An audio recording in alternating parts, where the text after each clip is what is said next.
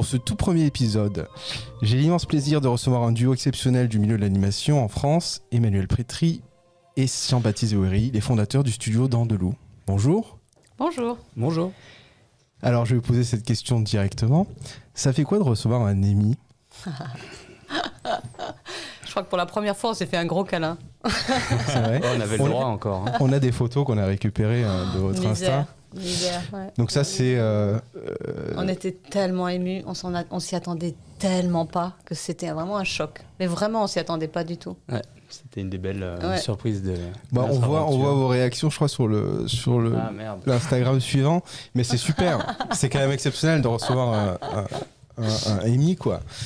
Alors, est-ce que vous pouvez nous raconter, c'est quoi finalement qui vous a amené à, à recevoir une telle, euh, un tel award Bah, c'est un prix qu'on a reçu pour une série qui s'appelle La Cabane à Histoire. Ouais. Euh, voilà, je crois que c'était la deuxième saison qu'on avait faite quand on a reçu le prix. Et euh, aujourd'hui, on en est, on va démarrer la quatrième euh, bientôt. C'est un peu voilà notre petite success story. Et donc voilà, c'est une série qui est là pour promouvoir le plaisir de la lecture pour les enfants, qui est à moitié du tournage, à moitié de l'animation, dans lequel on va en fait raconter des, des vrais livres, voilà, qui existent, que tout le monde peut se procurer. Et voilà, c'est nos coups de cœur euh, qu'on a adorés et sur des sujets, des choses qu'on veut partager avec les enfants et qui sont euh, voilà sans tabou euh, sur tous les sujets qu'on voilà où on pense que c'est important pour les enfants de, de, se familiariser. Voilà. Ah ouais, j'ai vu ça. Je trouve ça fabuleux parce qu'en fait, on arrive, on rencontre ces six petits enfants qui se retrouvent dans la cabane et ouvrent une histoire. Et là, l'histoire, elle se met en animation. Et c'est quand même assez merveilleux.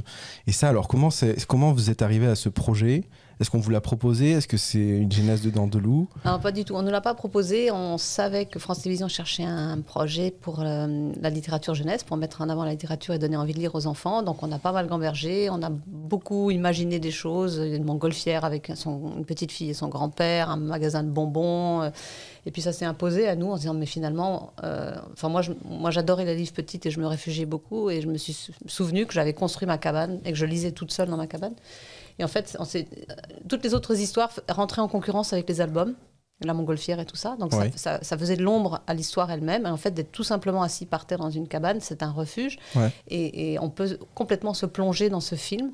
Et euh, avec JB, on l'a imaginé. On l'a. euh, C'est grâce vraiment grâce à Canal+, euh, à Laurence qui a eu l'idée de faire le live, parce que ça, c'était pas du tout notre idée.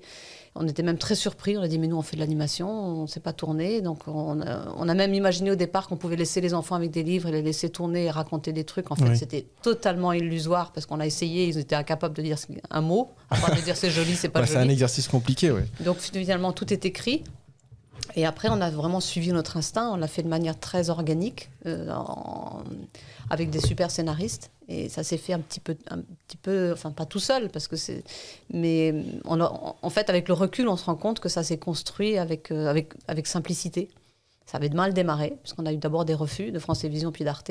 D'accord. Et Où vous veniez pitcher en fait euh, le concept, mais c'était pas forcément reçu. Et là, ça s'est enrichi. L'idée s'est enrichie en fait avec les discussions avec eux. Exactement. C'était en quelle année quand euh, vous avez démarré ça? C'était en quoi, 2014 2012, euh, 2013. Ouais. Je crois qu'on a fait un pilote en 2013. D'accord. Mais ça, ce qu'il faut savoir, c'est que le processus est quand même toujours très long en animation. C'est le premier truc qui, qui est euh, dur à appréhender. C'est qu'une série, ça peut prendre 2, 3, 4 ans à être développée et à trouver euh, son financement. Et après, il faut 2 ans, on va dire, pour fabriquer. Ouais. C'est pour ça que vous Ouais. avez plus- souvent plusieurs projets en parallèle en fait euh, pour Ouais, pouvoir. non, euh, on en a cinq ou six. Et en fait, le développement euh, créatif, artistique se fait parallèlement à la recherche financière. Donc c'est un peu un travail de tâtonnement. D'accord. C'est pas du tout scientifique. Euh, ça dépend aussi beaucoup du facteur humain, des gens qu'on rencontre, des enthousiasmes qu'on rencontre, parce que les budgets sont énormes, donc euh, il faut arriver à, à- à motiver les gens. Et parfois, quand, quand ils s'approprient le projet, ce qui, était, ce qui s'est passé à ce moment-là, là, il y a une espèce de cercle vertueux qui se met en place, d'engouement mutuel, en disant Ouais, génial, on va faire ça, on va faire ça. Et ça, c'est là où tout d'un coup, ça, ça prend vie et c'est c'est hyper jouissif. Quoi, de- ouais, de c'est voir d'arriver à ce momentum en fait qui est, qui est délicat. Ouais, Une fois ouais. qu'on est là et tout le monde est enthousiaste, il y, a- il y a des énergies derrière quoi. Et puis on est, on est super humble parce qu'on se rend compte vraiment, enfin moi dans, dans le- avec le recul, je me rends compte que c'est parfois d'être juste avec le bon moment, la bonne personne euh, et le bon projet et que le- qu'en fait, là, quand les étoiles s'alignent, c'est là où c'est magique et il y a beaucoup de choses qui ne dépendent pas de nous finalement. Donc, d'abord être sincère dans sa démarche et dans ses envies, de suivre ses coups de cœur. Et après, si les choses se font, on a, on a aussi quand même quelques casseroles et des trucs qui sont qui n'ont jamais démarré. hein.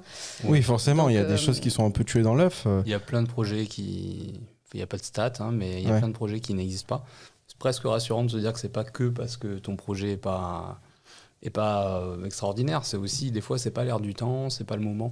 Aujourd'hui, on fait des séries avec les, les- les- les Netflix et compagnie qu'on- qui, du coup, amènent vers des, des formats qu'on faisait pas il y a 5-10 ans, où on nous aurait ri, ri au nez, quoi. Par les chaînes de télévision plus classiques avec des grilles de programmes, etc. Voilà. Vous voulez dire? Le, nu- numérique, qui est notamment. euh, bah, c'est génial. Enfin, c'est une période absolument. euh, C'est le golden Stimulant. age euh, ouais, de, Ah oui, oui. De la création de contenu. Racontez-nous la fondation de d'Andelou. Comment vous êtes rencontrés et Comment vous avez décidé de partir dans l'animation C'est euh une drôle d'histoire. Euh, D'abord, c'est Jean-Baptiste qui a créé euh, la boîte qui s'appelait Intervalliste à l'époque. Ok. Ouais, Euh, J'ai j'ai déterré une photo euh, de Roselyne Bachelot qui me remet un prix euh, c'est vrai. Ah bon? en 2000, euh, je sais, je Ah, c'est il y, a- bien longtemps. Il a l'air d'avoir 12 ans sur la photo. Ouais, on essaiera de retrouver ça. Oui, oui, ça se peut se retrouver, je pense. Et un cocktail du Forum Cartoon euh, à Stavanger en Norvège. L'associé de Jean-Baptiste, Cédric Babouche, est venu me voir en disant Dis donc, qu'est-ce que tu fais en ce moment? Tu es entre deux boîtes. Euh, Attends, je te présente mes associés. Est-ce que ça t'intéresserait pas? Puis moi, je dis bah, Je sais pas, ouais. Donc c'était en 2010. Donc j'ai Ouais. rencontré JB et puis on dit Bah ouais, ok, on y va. En fait, euh, JB a 20 ans de moins que moi. On se connaissait pas du tout. On est devenus associés. Les autres sont plus là. Mais euh, ça se trouve, on a une complicité, une amitié, une- on aime les mêmes choses, on a les mêmes envies. On- en deux minutes, on peut prendre des décisions importantes. euh, Et c'est d'une, voilà, c'est simple et, et, et constructif à la fois. C'est chouette. C'est une histoire qu'on aurait, enfin moi, j'aurais jamais pu imaginer ça euh, il y a des années. Quoi. C'était, ça pas fait. prévisible en fait. c'était- du tout. ouais. Pas du tout prévisible. Étonnant. Et donc du coup, Dandelou, vous l'avez créé en année. Quelle année vous l'avez créé? Là, on va fêter les 10 ans. Les fait, 10 hein. ans. Ah, on, bah. de- on devait, mais on, on l'a recalé là. Ah, c'était pendant le confinement, Ouais, c'est ça ouais, d'accord. Ouais, ouais. On t'invitera. Ouais, bah avec grand plaisir. 10 ans, bah c'est bien, c'est une belle histoire, 10 ans. Hein. 10 ans d'association et puis de création. Ouais. Et votre première créa- toute première création qui a été greenlightée, c'était laquelle? Euh, C'était une série qui s'appelle Chico Chica Boomba. Ah, ok. Voilà, qui est encore en diffusion sur M6 euh, dix ans après, quoi. Donc euh, voilà, et euh, c'était ouais, c'était euh, la première série, c'est quand même quelque chose. On découvre tout. On va peut-être regarder un extrait euh, de Chico Chica Boomba parce que ça, ça m'a bien fait marrer. Ah, c'est très énergétique. Et, ouais, c'était une, euh, une série qui était proposée sur M6, c'est ça? On va écouter et on va regarder ça C'est vitaminé, on dit. C'est vitaminé, ouais, tout à fait.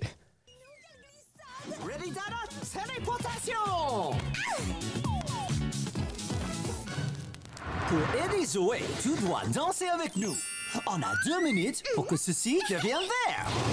Grâce au liquidé, on va se faire tout mou et tout petit et rentrer facilement dans le bus. Près les boomers, on est mou. Euh, on est mou. Voilà. on est mou. J'aime bien parce qu'il a un petit accent euh, brésilien. le casting est top, quoi.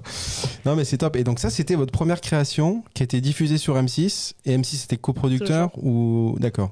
Uniquement en préachat En ou... préachat, ouais. Ok. Ouais, ouais. Et donc, ça, c'était euh, le premier euh, une- projet bon, on a- on- quand on a démarré au tout début avec Intervalliste, on a monté, euh, je sais plus, on s'est dit, bon, bah, là, on développe pendant un an, quoi. Et donc, on a fait, je sais pas, 4-5 projets, dont Chico Chica Boomba. Ok. Et donc, Chico euh, on le présente à gauche, à droite. Il se trouve que chacun, on avait aussi nos activités. C'était le tout début, c'était un peu compliqué. Ok. Le, le- le truc bizarre qui s'est passé, c'est que moi, je me retrouve embauché chez TF1 comme chargé de programme. Ouais. Et qu'en en, même temps, on vend à M6 cette série En parallèle en parallèle et que je me retrouve dans cette position bizarre de- de- de- d'être à la fois le chargé de programme chez TF1 et de travailler avec un chargé de programme chez M6. Ok. ce, qui est, ce qui est un peu euh, Inconfortable. mais qui, qui- j'ai l'impression que dans l'industrie de l'animation et des programmes, beaucoup de choses qui sont intermêlées entre des coproductions euh, par des chaînes et, et des plateformes de plus en plus, ou alors euh, même des studios qui euh, représentent des animations à la distribution mais n'ont pas forcément participé à la production. Comment ça se décide tout ça en fait? C'est des coups de cœur qui sont euh, qui, qui vous drive en fait? Il y a beaucoup de paramètres. hein. Il, y a beaucoup, beaucoup de paramètres. Il y a beaucoup de besoins. Là, en l'occurrence, pour Chico, c'était aussi pour remplir euh, les quotas de, de manger-bouger. Oui. Donc, eux, ils ont sauté dessus parce qu'ils en avaient besoin. Alors, c'est ce qu'on disait tout à l'heure c'est le fait d'être au bon moment avec le bon projet. Ouais. Euh, Une question de timing, ouais, ce boulot, beaucoup. Vraiment.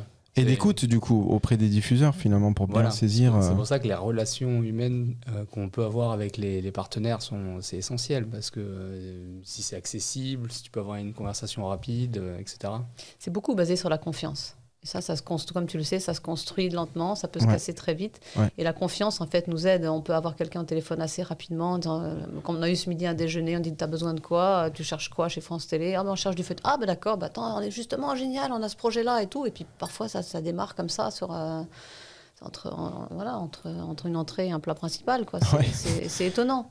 Et c'est vrai que de l'extérieur, ça, on ne peut pas le savoir.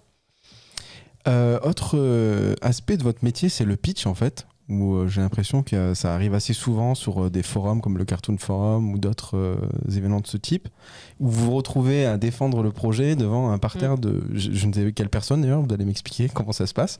Mais on a quelques images, je crois, euh, sur ça. Ben voilà, par exemple. Oh là là. Tu as bien fait ton boulot. hein.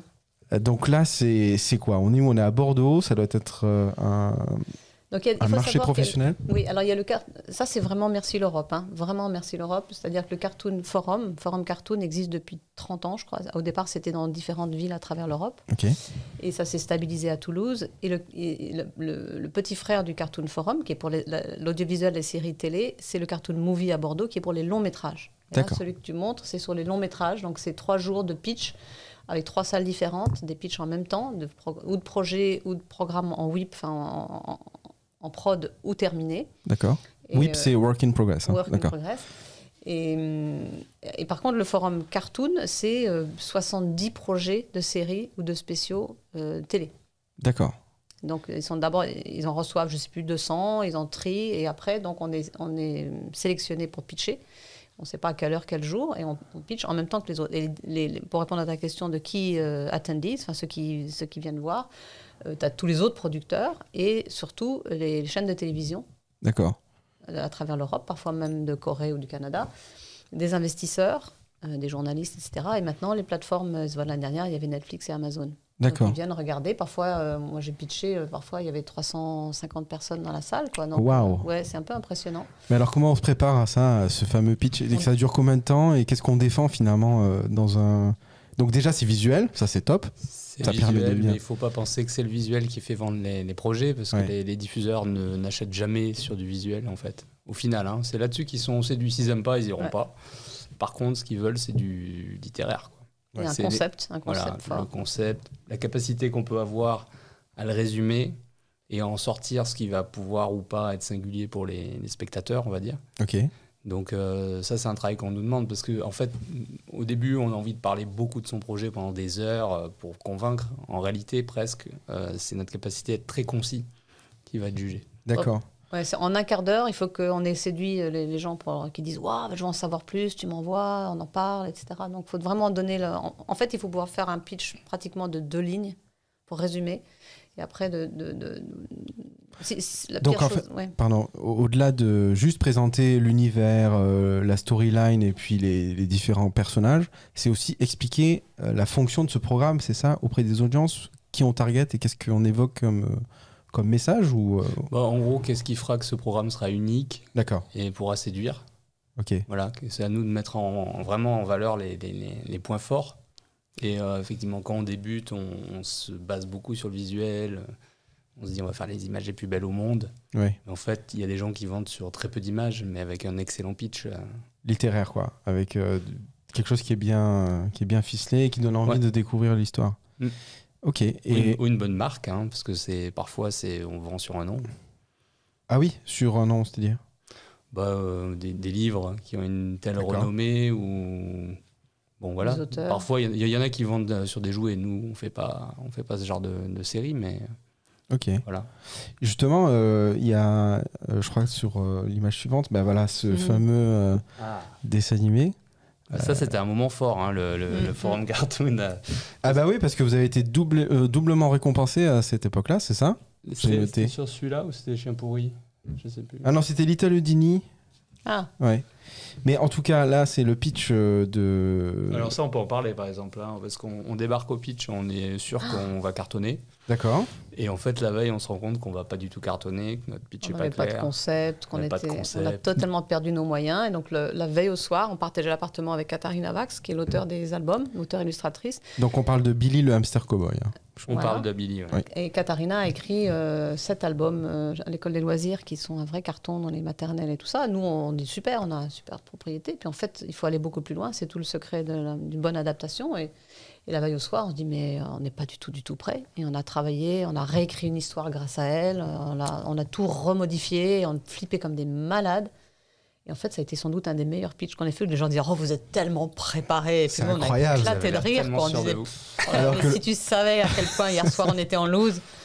C'est dingue ça. Donc Ouais. en fait, mais qu'est-ce qui, euh, qu'est-ce qui s'est passé pour que vous ayez un peu ce flip de dernière minute? C'est que vous avez relu votre pitch en vous disant non, ça va pas fonctionner en fait. On va pas, on va pas accrocher les gens. La promesse n'était pas claire et euh, enfin la tagline comme on appelle, euh, c'est-à-dire si tu dois résumer en une phrase, c'est quoi? Ouais. Et surtout, on s'est rendu compte que ce hamster il était cow-boy et que dans notre tagline, il n'y avait pas de cow-boy quoi. Enfin, c'est- ça aurait pu se passer n'importe où et on s'est dit mais non mais euh, Ouais, la spécificité, c'est que c'est un cowboy quoi. Donc voilà, euh, on s'est dit là on va se planter quoi. Ouais. Et en fait, ce qui a tout changé, d'ailleurs, je c'est Katharina qui nous l'a fait euh, coucher, mais c'était de dire que c'est un hamster qui voudrait devenir un cow-boy.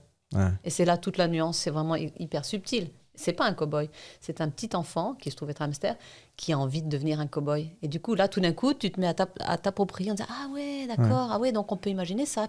Et à partir du moment où ça commence à exister dans ta tête, Ouais. ou dans la tête de ceux qui sont là, là, tu sais que. La magie opère. Ouais, ouais. Et parce que tu es là pour que les gens arrivent à se raconter des histoires sans que tu les racontes en fait. Oui.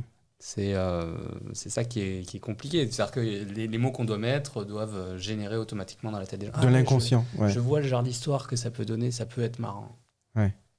Et, c'est- et ça marche chez les grands comme chez les, les enfants en fait, parce que les enfants qui vont voir ça, bah, ils auront l'espoir aussi comme ce petit hamster de devenir quelqu'un en fait ou quelque chose. Mm. Et, et pour euh, ceux qui vont euh, soit acheter les droits de diffusion, soit vous aider à distribuer, etc. C'est aussi cette promesse là qu'il est. Parce que le Guide. challenge, c'est que dans la salle, les 300 personnes, t'as pas un enfant. C'est Ben pas non. des enfants que tu pitches. Ouais, mais on a tous un- une petite part d'enfant en nous quand même. Sinon, Ouais. on serait pas là en train de discuter de ça. Oui, mais alors, je pense pas qu'on vendrait les mêmes séries si c'était les enfants en face. Oui, c'est sûr. Mais oui, et donc du coup, il faut, il faut adapter son discours. C'est ça que tu veux dire? Ouais, il faut persuader les adultes qui sont dans la salle que les enfants à qui s'adressent vont être réceptifs. Et, et- et chacun est un filtre. Donc l'adulte, il peut, euh, dans la salle, il peut dire oui, mais non, ça va lui faire peur. On, a, on a comme ça un projet euh, qu'on distribue, là, pour le coup, comme la, la vie de château, ou un autre dans lequel on est coproducteur qui est Maman pleut des cordes.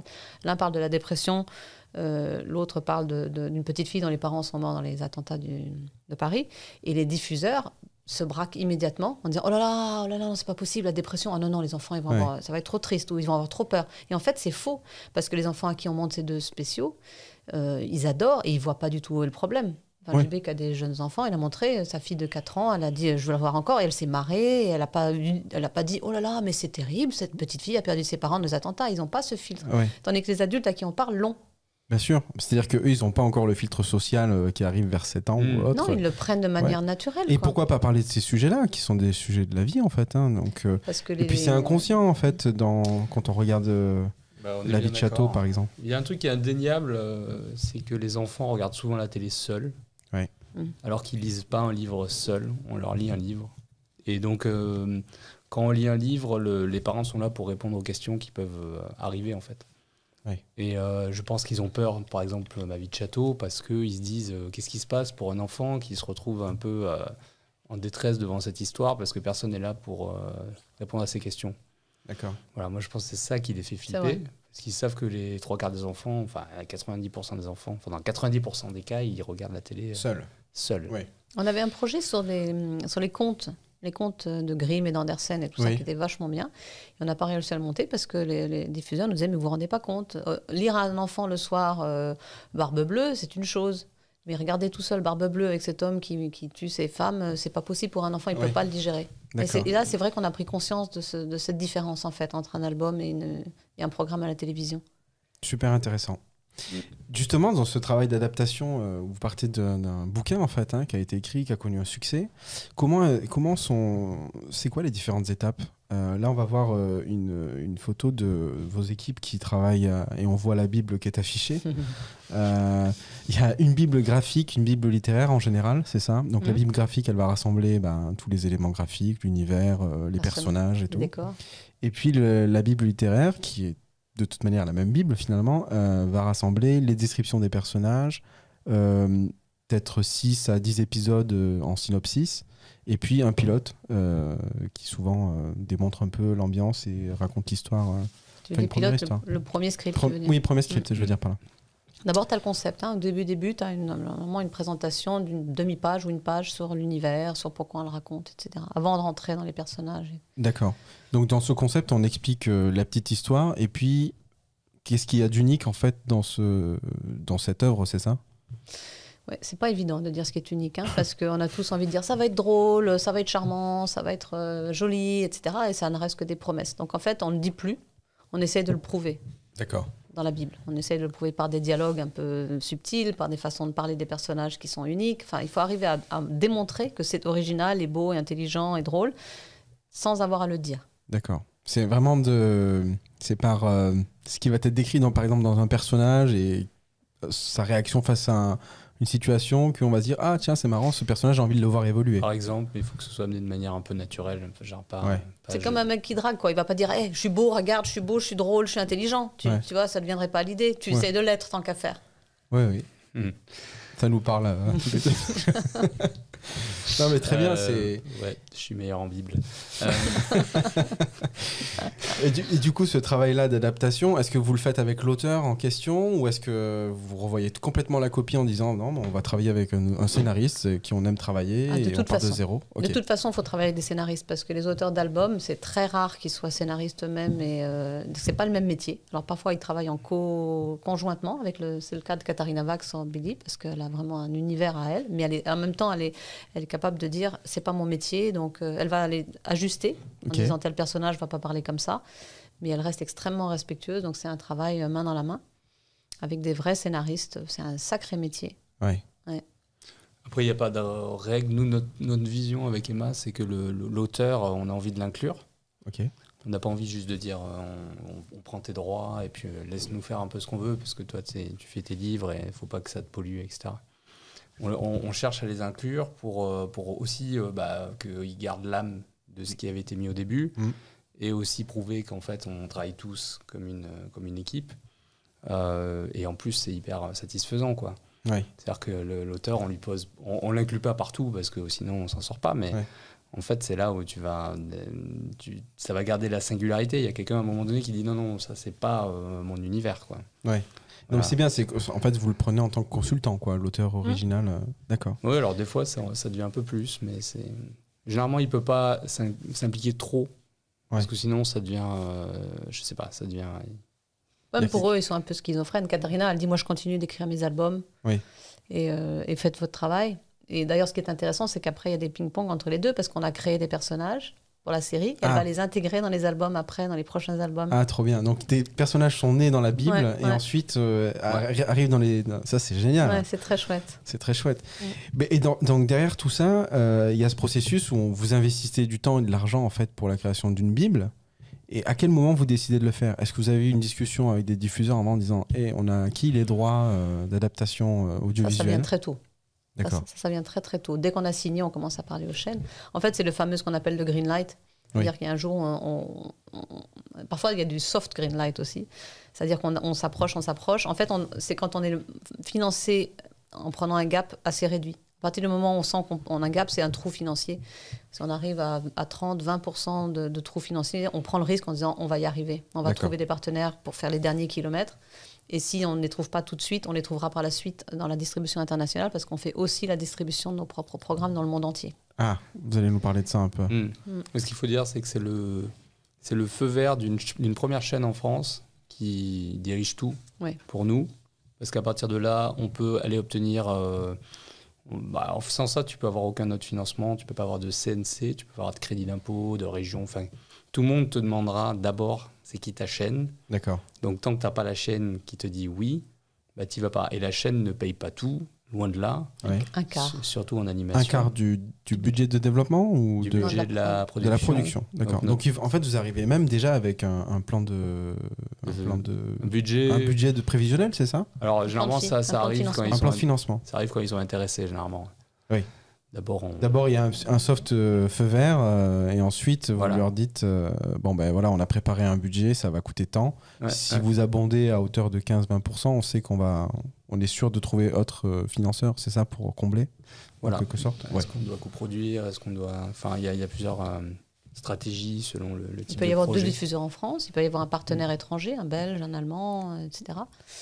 Et, hum, alors, euh, je- grosso modo, tu as 25% de la chaîne, 25% du CNC, qui là aussi, on a un système top en France avec le, le- le Centre du- national du cinéma, Oui. que le monde entier nous envie, Oui. qui vraiment soutient notre industrie. Donc, il apporte un autre 25% à la louche. Un autre 25%, toi tu es meilleur à moi, que moi là-dessus, mais ce serait des subventions euh, régionales. Euh, on a notre propre studio, donc euh, on peut avoir des aides euh, de la région Rhône-Alpes et de la Drôme, puisqu'il y a aussi le département qui, qui donne aussi. Et après, Et sachant que votre studio est basé à à Valence, Valence, d'accord. à Bourg-les-Valence. ouais. Ok. Et, et voilà, donc il reste souvent un 25% qu'on arrive à, à combler par la suite. D'accord, qui est soit de la propre trésorerie de la société ou des prêts, etc. ouais, Mais en tout cas, c'est vous qui prenez un peu ce risque-là, ou un partenaire financier qui vient. Il y a un truc important à dire pour les gens qui connaissent pas trop le métier du producteur. Oui. C'est que si le producteur il met de l'argent perso, c'est un mauvais producteur. Ah bon Mais Ça, c'est un peu pareil dans l'univers des, des startups d'ailleurs. C'est généralement, il faut partir sur euh, other, popo- other people money, OPM, on dit. Mais c'est. euh, bah oui, j'imagine que c'est un peu l'art d'être producteur, c'est d'être chef d'orchestre et en fait réussir à créer tout un engouement, que ce soit côté finance, côté euh, créatif, pour que ça Mm. existe, quoi. Ce que, les, ce que les gens ont du mal à percevoir souvent, c'est qu'on vend, on doit vendre avant d'avoir fait. Donc on doit donner envie du produit fini euh, sur plan, quoi, on va dire. Ouais. Et, euh, et évidemment, c'est genre on avance pas à pas, il faut aimer le risque parce que nous on part souvent euh, sans le financement et il faut se dire qu'à la fin tu l'auras. Ouais. Et voilà, et si on faisait de la probabilité, on ferait pas ce métier parce que c'est effectivement c'est plutôt risqué quoi. Oui, c'est plutôt risqué, mais vous avez quand même des excitant. rewards. Entre euh, Mhm. les awards que vous avez gagnés, euh, puis euh, votre société qui continue d'exister, elle a 10 ans aujourd'hui, et donc vous avez réussi à tenir finalement le cap et, et à faire des belles, de belles fait- ventes finalement. hein. parce qu'il y a un, un côté très business hein, à l'animation Carrément. euh, et que j'essaierai de creuser au fur et à mesure de- des épisodes, parce que c'est quand même euh, hyper intéressant. Et euh, justement, ah, m'échappe la question que je voulais vous poser. Bon, c'est pas très grave. Mais tu, que- oui, c'était sur le côté distribution aussi. que Je voulais venir. Mais euh, vas-y, je t'en prie. Non, je voulais juste te dire qu'en fait, c'est un équilibre entre être hyper raisonnable et économe, comme on l'est tous les deux, et en même temps faire confiance à notre propre instinct. Oui. Et aller au bout de notre instinct en disant on y croit, on y croit, on y croit. Puis des, parfois, on se prend des portes dans la gueule et on se dit bah, euh, bon, finalement, on s'est trompé. Mais, mais quand même, arriver à avoir cette confiance-là en faisant très attention quand même. C'est- un drôle de. Un drôle d'équilibre comme métier. Mais c'est vrai que l'image qu'on peut avoir d'un producteur, euh, le mec avec son cigare et ses pieds sur la table, qui fait des chèques, allez-y les enfants, amusez-vous, Ouais. c'est l'opposé en fait de la réalité. Quoi. C'est vrai que c'est l'image de l'inconscient hein, dans la culture populaire. euh, C'est étonnant, le hein. Harvey Weinstein euh, C'est ça. en puissance. Alors, il existe des Harvey Weinstein, Mm. malheureusement, mais euh, toute la plupart des, des producteurs sont quand même des, des- des artisans. Parfois, ils deviennent de très gros artisans, donc des multinationales, mais ça reste ce métier de, de faire émerger la petite idée sur les grands C'est écrans. Quoi. exactement ça. ouais. Et euh, donc justement, je voulais en venir à, à- à l'activité distributeur euh, que, que vous faites un peu chez Dandelou. Comment ça fonctionne en fait un distributeur? Alors, comment ça fonctionne? Euh, Je ne sais pas, parce que j'ai toujours travaillé, enfin en tout cas avec mon- mes propres manières de travailler ou mes Ouais. propres outils. Donc chez les autres, euh, chacun doit avoir son système. Il n'y a pas d'école. Bizarrement, il n'y a aucun endroit où on t'apprend la distribution, vraiment.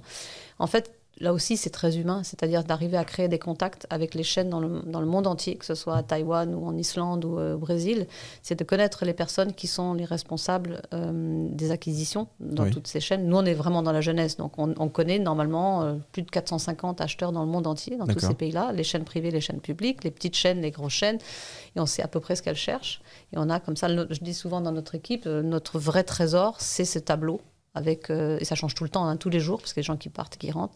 Mais c'est le, c'est c'est notre trésor, c'est ça. C'est le prénom, le nom, le téléphone, le mail, et de pouvoir dire, euh, euh, Lu- Lucas, est-ce que ça Est-ce qu'on peut t'intéresse se parler euh, J'ai quelque Voilà. chose à présenter. Voilà. C'est ce qu'on a fait pendant le confinement. On se faisait des appels avec les uns et les autres, une heure et demie. Tu cherches quoi Voilà ce que j'ai. C'est comme si on vendait des pommes sur un marché, quoi, ou des Ok. pommes et des oranges. Ils font vraiment leur liste de courses. Mais alors, qu'est-ce qu'est-ce qui se passe dans la tête d'un de- d'un directeur ou d'une directrice d'acquisition pour une chaîne? Elle- elle- C'est quoi sa prérogative en fait? C'est de dire je dois adresser un nouveau public de jeunesse. Donc, faire de euh, l'audience hein, quand même. hein. Franchement, faut ouais. être honnête. hein. C'est qu'il faut que ça marche, quoi. Il faut que ça, faut que ça attire les eyeballs, comme on dit. Il faut que les enfants soient attirés. euh, ils- parfois, ils se font un peu plaisir. Mais la plupart du temps, c'est qu'est-ce qui va marcher. Ce qui nous fait un peu peur et nous fait vraiment grimacer, c'est que j'ai entendu plusieurs fois en Angleterre ou ailleurs qu'ils cherchent du chewing-gum.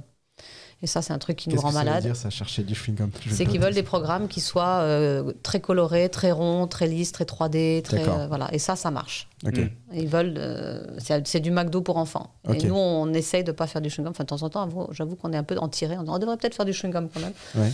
mais euh, mais de faire des choses qui qui pas forcément, qui n'ont pas forcément du sens, mais qui attirent les yeux et qui fassent saliver. Quoi, c'est des bonbons Haribo. D'accord. C'est marrant ça. Mais Ouais, bah, c'est aussi. euh, Enfin, il y a. y je suis carrément d'accord. Enfin, on en parle tout le temps de ça. Genre, Ouais. Oui, on devrait peut-être faire des trucs plus commerciaux, euh, mais non, c'est pas nous. Euh, on sent le débat interne. ah oui, Ouais. le débat interne, Pas exactement. juste nous deux, hein, toute l'équipe. hein. Ah ouais, non, c'est dingue, parce que bon, c'est frustrant parfois. Les, les chaînes privées euh, qui sont basées sur des modèles anciens de, de publicité, de revenus publicitaires, eux, ils vont euh, souvent aller chercher des choses qui sont liées au merch. Merchandising, Voilà, donc produits dérivés aux Ouais, jouets, voilà. etc. Et souvent, ils ont aussi des branches pour euh, commercialiser. Oui. Donc, ils vont diffuser et derrière, ils vont vendre des jouets. C'est ce Mattel euh, qui rachète Entertainment One euh, aux E1. États-Unis. Mm. E1, ouais. Voilà, et c'est d'ailleurs les mêmes chaînes qui, euh, qui dès que les revenus publicitaires, comme euh, pendant la- le Covid, euh, bah, euh, S'effondre un peu, ouais. Voilà. Et à côté de ça, donc eux, eux, ils vont vouloir des choses assez commerciales. Euh, à côté de ça, vous avez les chaînes publiques qui, euh, ils- souvent, ils ont une mission euh, de, de- de proposer des, des- des programmes euh, avec un peu de ludo-éducatif, enfin un, un bon panaché, Ouais. avec plus de conscience de, de comment apporter aux enfants des choses qui les aident à, à grandir, on va dire. Et, et même eux, en fait, vont quand même chercher des produits d'appel très forts pour que les enfants aient envie d'aller sur les chaînes publiques, quoi, D'accord. pour les accrocher. Ouais. Donc on les accroche avec, voilà, c'est comme au supermarché, avec des trucs, Un ah, il y a Peppa Pig, ouais. ah, il y a machin, Ouais. ah ben j'y vais. Et puis après, éventuellement, je vais aller euh, regarder s'il n'y a pas autre chose. Ouais, ok. Voilà. Il faut faire un peu avec euh, les goûts de- des audiences, quoi, en, en quelque sorte. Mais bon. Mais il faut. bah, vous le faites très bien d'ailleurs euh, avec la cabane à histoire. C'est quand même un super programme. En termes de diversité, c'est top. En termes de- d'éducation, on peut pas faire mieux. Ça donne envie aux enfants de, de lire. Donc, euh, d'ailleurs, je crois qu'on a pris, on a des images euh, un petit peu du making of. Ça permettra aux auditeurs de comprendre euh, c'est quoi la, la cabane à, à histoire par les enfants C'est vrai que la cabane, c'est particulier parce que c'est un programme qui est normalement de, de- de- de- pour service public et que c'est une, sur une chaîne privée qui est Canal+. Et paradoxalement, on c'est pas diffusé en, en- en- gratuitement en France. Il faut forcément payer ou OCS ou etc. ou, les DVD d'Arte, mais que c'est pas sur une chaîne, c'est pas pour le grand grand public, ce qui nous chagrine parce que l'idée c'était justement de pouvoir aller toucher des, en- des enfants qui n'ont pas de livre à la maison. Peut-être pour une deuxième diffusion. euh, On espère. Ouais. Mhm. Euh, Peut-être qu'on peut, on peut écouter rapidement euh, la cabane à histoire euh, en vidéo. Une animation, mais au début et à la fin, c'est des enfants. Faut jouer ensemble. 18 19 Allez Ce qu'on fait avant et pendant le livre dans le même épisode, c'est un rapport avec le livre qu'on va lire. Zed va avoir la surprise de sa vie Transformer les humains en pierre. Vous êtes de sacrés zigotos. Les oiseaux. Les livres, ils prennent vie, ça devient dessin animé quand on les lit.